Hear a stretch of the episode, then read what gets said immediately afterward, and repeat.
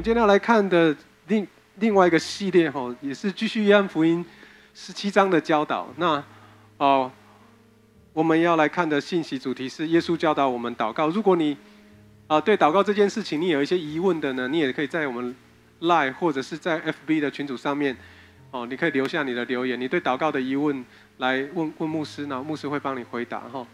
好，那我们今天要来看的主题是耶稣教导我们祷告。哦，那我们来看教会的主日的核心价值。主日信息的核心价值，教育的目标是要确保学生有能够分辨有人在胡说八道。这是哈佛校长德鲁福斯特讲的哈。同样的，神学装备的目的，并不是要造就盲目顺服的宗教愚民信徒，而是培育门徒勤读圣经，自己负起独立思考、判断、凡事分辨、查验的基本责任，避免造成瞎子领瞎子的遗憾。这是我们教会主日信息的核心价值。好，我们来看今天的经文，然后我们要一起来祷告。今天经文在约翰福音的十七章的第一节到第五节，很很短的五节哈。我们来看约翰福音的十七章第一节到第五节。第一节，耶稣讲完了这些话，就举目望天说：“父啊，时候到了，求你荣耀你的儿子，让你的儿子也荣耀你，正如你把管理全人类的权柄给了他，使他赐永生给你所赐他的人。”认识你是独一的真神，并且认识你所差来的耶稣基督就是永生。第四节，我在地上已经荣耀了你，你交给我要的做的工，我已经完成了。第五节，父啊，现在让我在你自己面前得荣耀，就是在创世以前我与你同享的荣耀。我们一起来祷告。主，求你今天早晨借着你的话语来帮助我们明白。我也呃。我也呃透过教会赋赋予我的权柄来命令一切搅扰的灵，一切使我们无法专注的，使我们呃感觉到疲累，甚至我们的眼睛酸痛，我们没有办法集中精神来聆听你话语的这一切的搅扰，要去到耶稣的脚前。我命令这一切的呃无法使我们专注，是我们对于真理没有办法有正确反应的这一切的搅扰，都要去到耶稣的脚前。我奉耶稣基督的名宣告，使我们能够专注爱神。专注于神的话语，让我们定睛在你的话语当中，与你面对面，经历到你圣灵的工作在我们的中间。谢谢主，我们将感恩祷告，奉靠主耶稣基督圣名祈求，阿门。OK，我想我们要往下进行之前，我想要问的第一个问题是：请问你最近一次祷告？请问你最近一次祷告，线上也一样哈？请问你最近一次祷告的祷告内容大概在讲什么？你不需要告诉我哦，想一下，你最近一次的祷告的祷告内容大概是什么？想一下。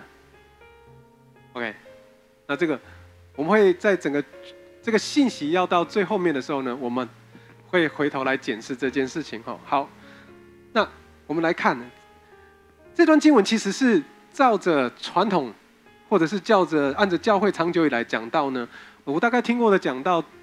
不下八十篇吧，都是把这个归类为耶稣要受难前的祷告，而又称为大祭司的祷告。而这个说法其实某个角度来讲，其实非常狭隘哈，因为这个章节主题的内容涵盖非常广。如果我们只是把它放在只是祭司的祷告范畴的时候，那实在太可惜了。所以呢，今天呢，牧师要把这个信息，把这段经文定位是主教导我们祷告。主来教导我们祷告，耶稣教导他的耶稣的祷告，教导他的祷告跟为他自己的祷告，一定会有一些类似的地方，但也会有一些不太一样的地方。有一些会是重复使用的字和句，比如说呢，这段经文你会看到说，哦，用父来连接自己跟天父的关系，跟上帝的关系。他也教导我们使用我们在天上的父来祷告，对吧？哦，那也用这个帮助我们来跟天父连接，哦，那。他呢，祷告呢，愿人你的愿人都尊你的名为圣，愿你的国降临。还有呢，愿你荣耀你的儿子。通过这些谈话的内容，来教导他的门徒如何祷告。所以我们在第十七章的第一节一开始，当圣经描述到耶稣说这句话，他的描述是什么？如果你看经文，你手边有圣经的话，把它翻开哈。他的经文的第一节，他看第一个形容是耶稣怎么样？举目望天，然后就说了这段话。当然，这里很明显的把我们从今年一月份看约翰福音开始的，哦，十五十五章一直到今天的经文里面的话语，耶稣整个临别的的这个叮咛做了一个总结。而耶稣的祷告内容呢，完全好像没有面临生死攸关的那种感受，极大的困难、忧郁跟不确定。虽然预期会有一场大战，可是呢，从长远的角度来看，他已经得胜了，不是吗？亲爱的兄姐妹，我们的主已经得胜了。主的得胜有影响你，不会今天忧虑吗？来看着我，弟兄姐妹，看着我，主有影响你，不会今天忧虑吗？主的得胜有能够影响你到一个地步，是你不再为今天忧虑吗？还是我们仍然忧虑？主啊，是你得胜，得胜是你得胜，我没有啊！我不知道你会不会有这样子的感受跟想法。哦，不管如何，我们看到这段经文里面时候，我看到是耶稣是举目望天，这个可能是耶稣当时祷告的姿势。但是我要强调的是，心里面的状态比外在的姿势更重要。你心里面的状态如何呢，亲爱的弟兄姐妹？你心中的状态如何呢？我们来看这段经文里面谈到几个很重要的内容。第一个，求主的荣耀显现。你看到，如果在第十七章的一开始的祷告内容，不管是耶稣为自己的祷告，或是为门徒的祷告，很明显这是交叠在一起的，不太容易能够理出一个比较清晰的脉络。不过，我们可以分辨出耶稣是在为自己祷告，他的负担，还有他为什么要这样祷告的理由。哦，简单的来讲，耶稣是为了荣耀父神的祷告，也就是父神要借着耶稣得荣耀的时刻快到了，所以呢，耶稣为这次为这件事来祷告。当耶稣不断的强调时候到了，时候到了，这段经里面经文里面所讲到的重点就是他在十字架受死的时刻来临了，也指着他。第三将要下到啊阴间三天，而且是指着他得胜复活的时刻的到来，也是指着耶稣得胜，然后呢要回到天上，要升回天家，回到父家的时候到了。所以耶稣祷告，愿父荣耀他的儿子。你知道，在约翰福音的另外一段经文，在第十二章的第二三到二四节，耶稣曾经这样说过。耶稣说呢，人只得荣耀的时刻到了。我实实在在告诉你们，一粒麦子若不坐在地里死了，人就是一粒；若是死了，就会结出许多的子粒来。知道我每次在讲这段经文的时候，通常是在讲呼召啊，或是我在宣教机构的时候，来来来呼召啊，施佳你要当宣教师。一粒麦子若不落在地里死了，当时可能很兴奋，可是现在可能很忧愁，是吧，施佳？哦，不好意思，我 Q 你哈，你知道？当耶稣在讲这些话的时候，其实要回到那个最原始的部分。这里讲到的重点是很清楚，神啊儿子的荣耀是要与他回到父的同在荣耀有关。换句话来讲，耶稣讲到这件事情的时候，是讲到他自己关乎他要面对十字架的挑战，而他得荣耀跟父得荣耀是有关的。那这也是这段经文里面互相呼应的地方，所以现在求你使我得享你的荣耀，就是在世界未有以先，我同你所有的荣耀。换句话来讲，他把它拉拉长了战线，是耶稣还未道成肉身，而是在耶稣跟圣父、圣子、圣灵他们在创世、创造这个世界以前在一起的荣耀，而这个荣耀也是。耶稣在十字架得胜，跟他回到回回去升天，回到父家中得荣耀，是同一个荣耀。啊，可能这样听起来有点模糊哦。但是我要说的是，耶稣在他这个祷告的时刻，十字架得胜了吗？还没。完全成就了吗？他从死里复活了吗？还没。但是他在祷告当中预先看到这个事实，所以对我们来讲，我们的 time timeline。时间线跟神的时间线是不同的。你要知道，我们如果回头看十字架，十字架对当时罗马时代是代表着暴力、痛苦跟罪恶的象征，但是耶稣对耶稣而言却是他得荣耀的方法，就是用这种肉眼可以看见的方式，证明基督的救赎跟神的爱，将神救赎我们的大爱彰显到一个极致。换句话来讲，你要知道。在新约的四卷福音书当中，很清楚的表明了耶稣跟他工作所显出来的是什么？是天父的荣耀，还有他自己的荣耀。因为道成肉身住在我们中间，我们也见过他的荣光。那个荣光是父神的荣光。OK，所以你要知道，我们当看到这里的时候，我们会思考几件事情。你还记得吗？耶稣行神迹的事情，耶稣在迦拿婚宴什么使水变酒，对不对？你还记得吗？他曾经使拉萨路，他站在拉萨路的坟墓门口呼叫呼喊拉萨路出来，然后他就从坟墓里出来。那个复活的神迹都显出了耶稣的荣耀。不过，我有十字架复活升天，却是父神荣耀透过耶稣最高的彰显跟启示。是最高的彰显跟启示。OK，好，那这个至高的荣耀与还没有世界以先，耶稣跟父神同享的荣耀是连接在一起的。那这个也跟我们在谈到约翰福音的第十五章到第十六章里面谈到的许多圣父、圣子、圣灵三位一体真神这个荣耀显现是有关的。而这个最大、极大、最大的荣耀的显现，就是彰显在耶稣极大痛苦、跟胜过十字架、跟死亡，还有空坟墓当中显明出来。所以，我们我们必须说，这两节的经文不是叙述一个已经成就的救赎工作，而在这里，耶稣在教导门徒关于他自己的祷告。我在说，他不是教门徒怎么祷告，而是教导门徒看他怎么样跟神建立关系。OK。因此，耶稣的祷告祈求父接受他甘心顺服所以承受的痛苦，又借着这个痛苦向世界上的人宣告他的恩典。OK，所以呢，这是什么？这是什么意思？耶稣在神所悦纳的计划中上了十字架受死，复活回到父的荣耀当中。这也就是耶稣祷告：愿你的旨意行在地上，如同行在天上。当我们在谈天国文化的时候，如果我们谈十字架，那个不是天国文化。当我们在谈耶稣基督，我们在谈父神的荣耀的时候，我们要了解耶稣完成了什么。耶稣不只是完成了使命，耶稣也拯救了我们全人类。这就是福音最极致的内涵跟盼望，这是福音的中心。如果我们偏离了这件事情，都会引我们到一个非常引诱我们脱离圣灵的工作，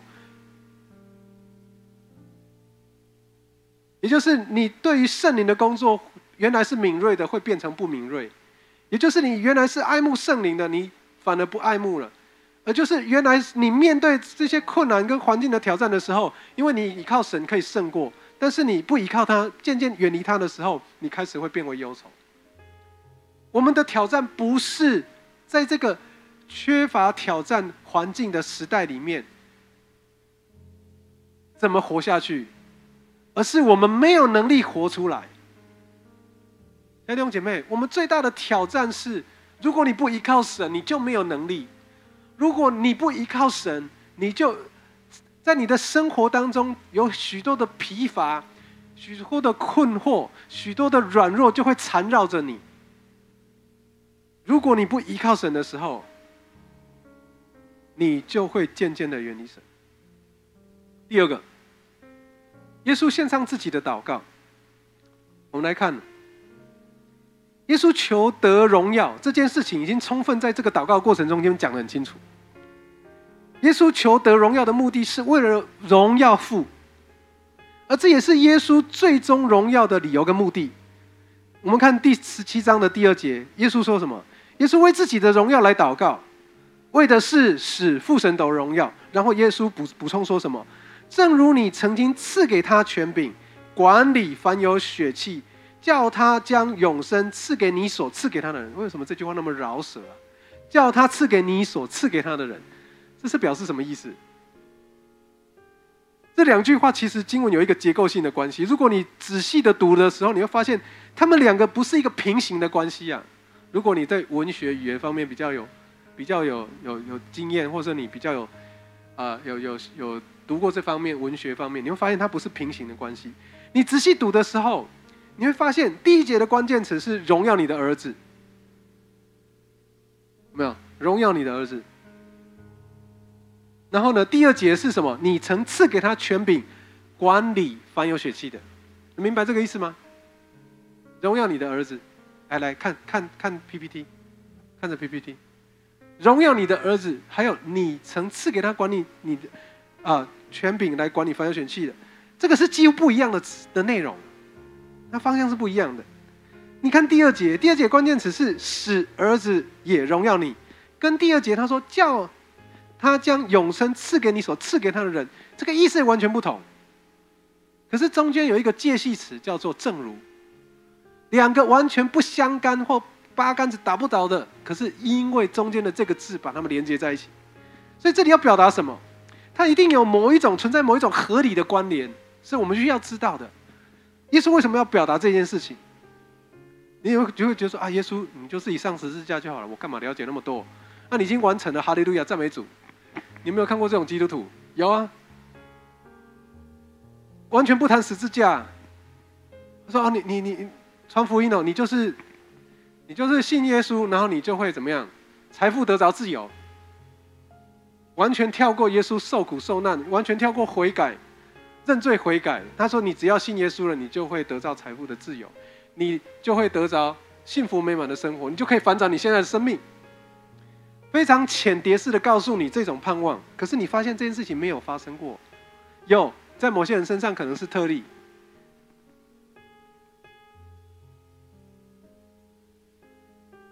这段经文要讲的重点是，耶稣说：“你曾经赐给他们权柄管理凡有血气的。”意思就是说，耶稣耶稣曾经做一个重大的决定，他透过什么？他透过谦卑，他透过顺服。他透过受苦，透过受死，透过复活，透过升天，然后被高举。所以神把这个管理所有人的权柄赐给他。亲爱的弟兄姐妹，我们之所以成为耶稣的肢体，耶稣的身体，我们成为耶稣的教会，要接受耶稣的管理啊！我要问的问题，我问的是线上或啊在呃线上或是现场的弟兄姐妹，我要问你一个问题：你是一个被耶稣所管理的人吗？还是你自己我行我素？你是一个被圣灵所管理的人吗？如果是，我问的第二个问题是：那你应该在耶，应该在教会的权柄底下，你应该在耶稣的身体当中，而不是在耶稣的身体以外。因为遵行神话语最重要的极致就是。你要先明白什么是神的话语，然后遵行神的话，而不是我行我素啊！不会有一天到晚圣灵说，然后你这些事情完全跟你圣经完全违背的，这一定有问题。一定是你的感觉大过真理，那你的感觉大过真理，那就相信一个事实：是你并没有在真理以内，而是在真理以外。很多在教会界这种人，会把人牵引离开教会，牵离开神的面。好我，anyway，我不讲教会，我讲离开神的面，让你对读经祷告没有兴趣，让你不爱神，让你觉得哦兴趣缺缺。我觉得太困难了。这些东西都会把你牵引离开神的面。你要知道，神把管理所有我们所有人的权柄赐给耶稣。如果你想要得着祝福，你应该要依靠神。你应该要接受他的管制，你应该要顺服他的引导。在菲利比书的二章五到十一节，保罗也说出类似的概念。耶稣自己的榜样是什么？他说他存心顺服以至于死，然后呢，死在十字架上。而神将他升高，又赐给他超乎万民之上的名，叫一切天上地下的和地底下的，因耶稣的名，无不屈膝，无不口声，耶稣基督为主，是将荣耀归父神。耶稣的祷告已经讲明了这一切。他把永生赐给愿意接受、相信耶稣的人。你是那个愿意接受、相信，然后顺服耶稣、跟随他的人吗？当权柄的来源是来自于耶稣啊，耶稣所有权柄的来源是来自于天父的授权，也就是神决定，还有在决定跟行动的时刻，那个是同时间发生的。而那个是几乎在同一个时刻，也神已经完成了这个计划。但是这个计划在耶稣上十字架完成这个工作，升天回到父右边的时候，才得到这个权柄。所以，当耶稣要升到天上的时候，他对门徒说了什么话？他说：“天上地下的一切权柄都赐给我了。”然后他吩咐我们去做什么？你们要去十万名做我的门徒。你要知道权柄出于谁，向谁支取能力，不然你的祷告不会有果效啊。除非你所领受的不是圣灵，是邪灵，当然会有果效。你还记得吗？在埃及的那些术士，法老的那些术士行的那些巫术跟神机，不吸引人吗？超吸引人的。我们如果被这些东西吸引、牵引离开神的面前，那我们有祸了。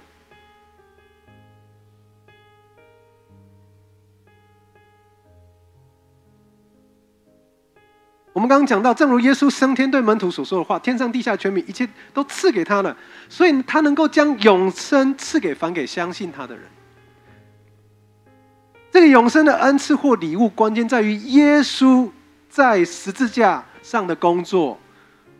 从死里复活，然后升天。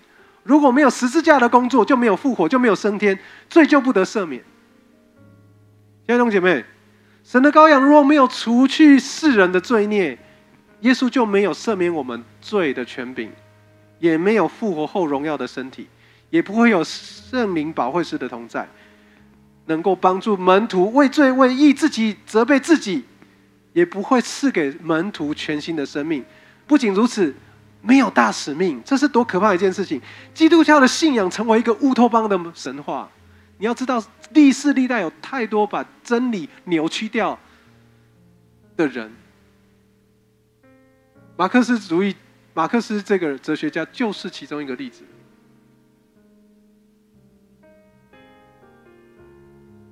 那么，我要问的问题是：我们讲到这里，那第一节跟第二节之间到底有什么样的关联呢？第一节经文跟第二节经文到底在讲什么？根据我们刚所了解的，我们来看第二节经文。第二节说，耶稣为因为神已经赐给他的权柄哦，他的内容来祷告，所以耶稣祷告：愿你荣耀你的儿子。意思就是说，我接受我因为顺服所受的苦，让我经过十字架回到你的同在里面。我再讲一次。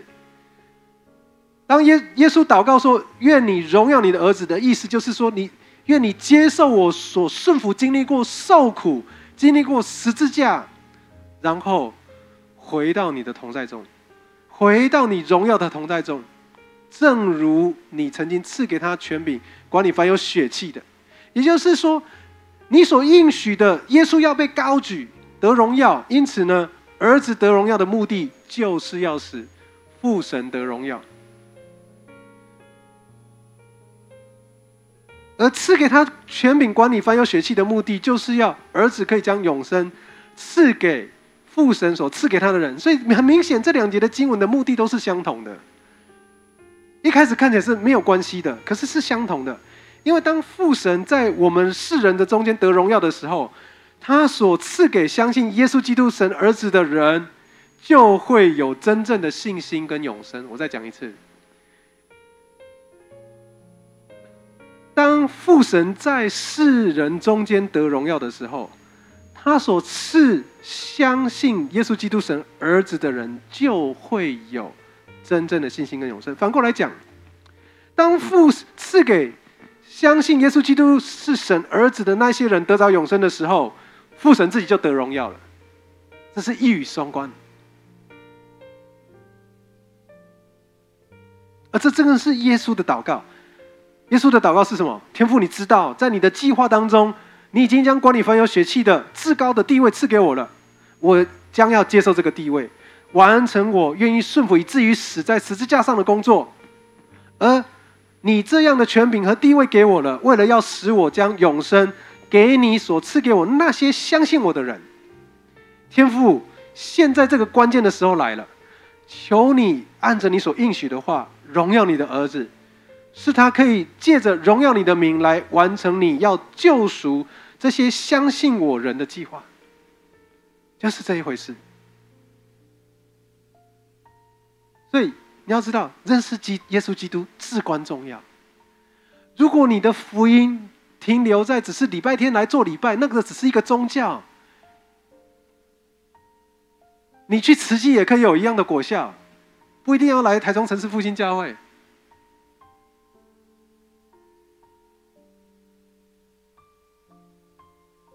你去紫衣教，搞不好比这里还更神奇啊！但是我告诉你，你的灵魂一定定一定去到永死啊！当我们仔细的读过这两节的经文之后，我们必须要提醒自己一件很重要的事情：认识神是一件很重要的事，至关重要的事情，而且是透过神的话语来认识他。你知道，先知何西亚曾经警告他的百姓。因为不认识神而灭亡，但是反过来讲，先知也宣告一个很重要的一个元素：以下有这些以下合理的条件，你会期待得到神祝福全然的引导。在哈巴古书的二章十四节，先知这样呼吁：认识耶和华荣耀的知识要遍满全地，好像。水充满洋海一般，这正是新约给我们看见一个全面性认识神的时刻。因为耶稣基督在十字架上的工作，就是一切属神的百姓，无论大到小、老到少，都能够认识他。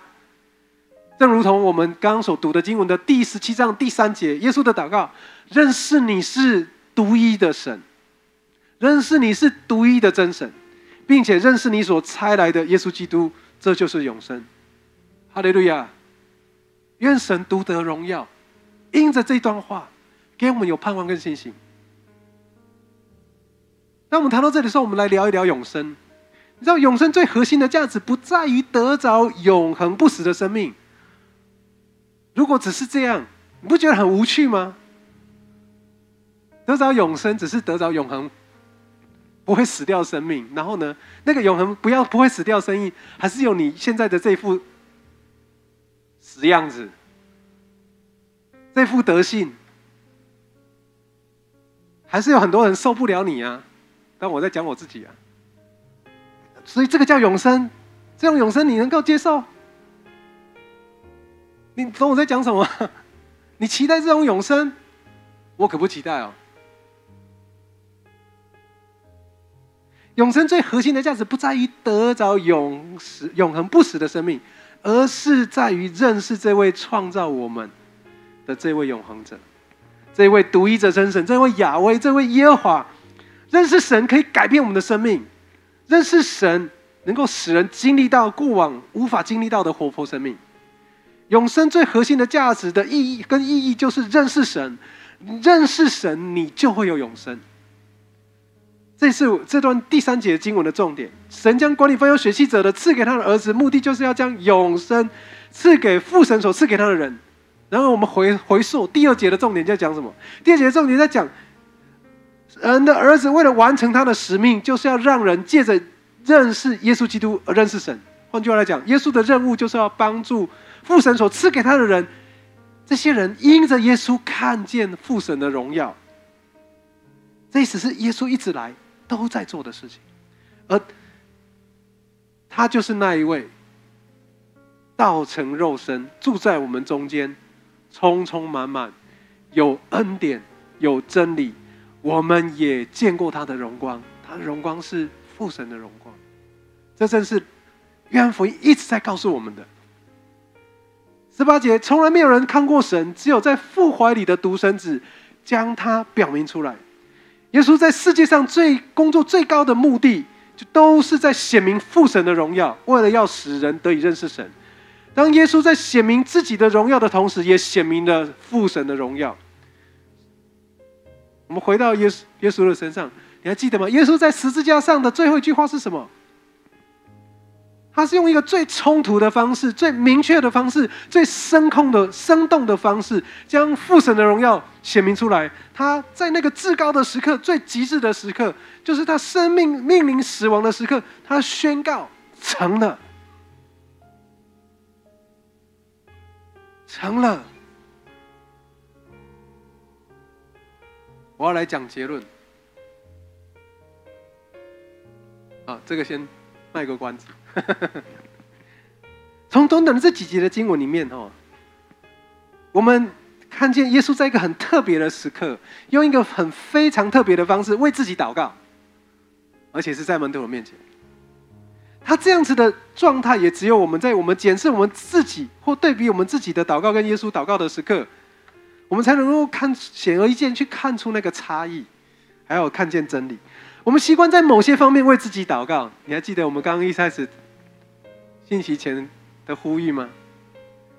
我们常为什么自己祷告？我自己是这样子的：我们为自己的婚姻、工作、买车买房，为孩子的学习、课业要读的学校来祷告，或是在疫情的情况底下，为了健康不受病毒的影响来祷告。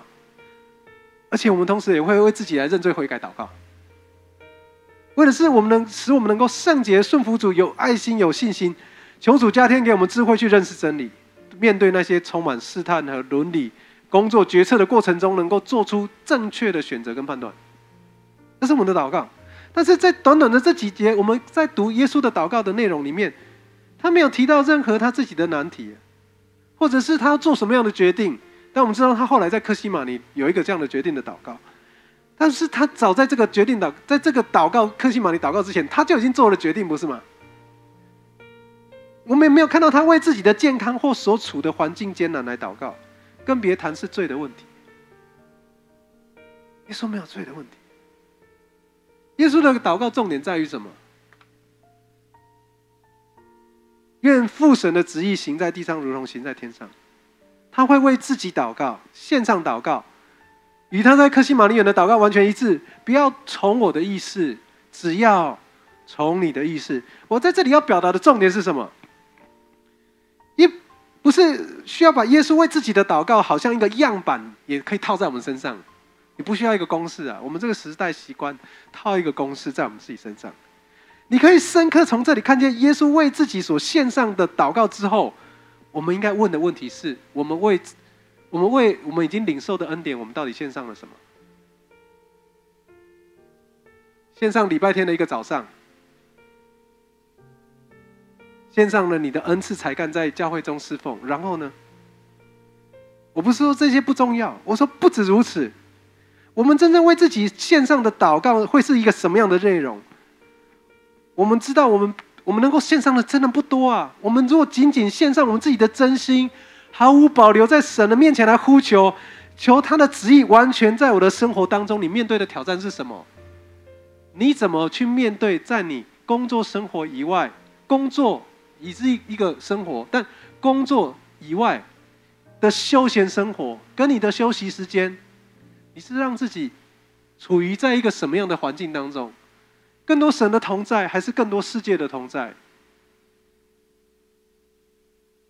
还是你在某一个处境跟困境当中，还走不出来？有可能是我们身体上的疾病，或家人正在疾病病痛当中。这一切都在乎这里呀！这些东西都包含在我们的里面，不然我们要怎么献上？我们要求他的旨意完全在我们的生活当中彰显，你就要来面对这些事情，而不是逃避。你需要来面对的是毫无保留的去面对这些事情。可能你这样的祷告，你需要付上很大的代价。但我相信，不论我们面对什么样的情况，不管是你面对在逼逼迫的环境当中，或者是你正在做一些不为人知的艰辛，因为你正在经历一些痛苦，可能是身体上的、生理上的、心理上的，甚至你是为了福音的缘故。我我相信，在我们的家庭当中，有些人正在面对一些为了福音的缘故，面对极大的逼迫、挑战跟牺牲。但是我要说，我要再说，我要再说，圣灵保会是会引导我们走在神的旨意当中，所以你不要害怕，你要来依靠神，你要来依靠神，依靠圣灵，喜乐的领受属天的盼望跟意义。当耶稣教导我们祷告父神愿你的国降临的时候，我们也应该这样祷告，愿父神的国也降临在我们的家中。降临在我们的职场，降临在我的婚姻婚姻关系里面，因为你你的旨意行在我们的身上如同行在天上，我们一起来祷告。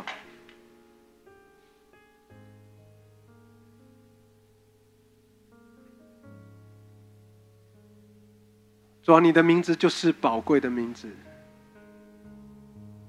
主啊，你在我们生命中所做那极宝贵的事情，已经足够于使我们来面对我们所面对的困境，不管是人际关系的、家庭的、工作的，或我们是身体上、生理上的。主帮助我们知道该怎么样来献上，如同你所献上的一样，教导我们。我们深信圣灵保卫是要引导我们走在你的旨意当中。你必定使我们能够蒙你的悦纳跟祝福，帮助我们。让我们的人生因为依靠你、顺服你，因此我越发的活泼，越发的喜乐，越发的有盼望。愿你的国降临在我们的中间，降临在我们的家庭里面，降临在我们的教会里面。愿你的旨意行在我们的身上，如同行在天上。奉主耶稣基督的名祷告，阿门。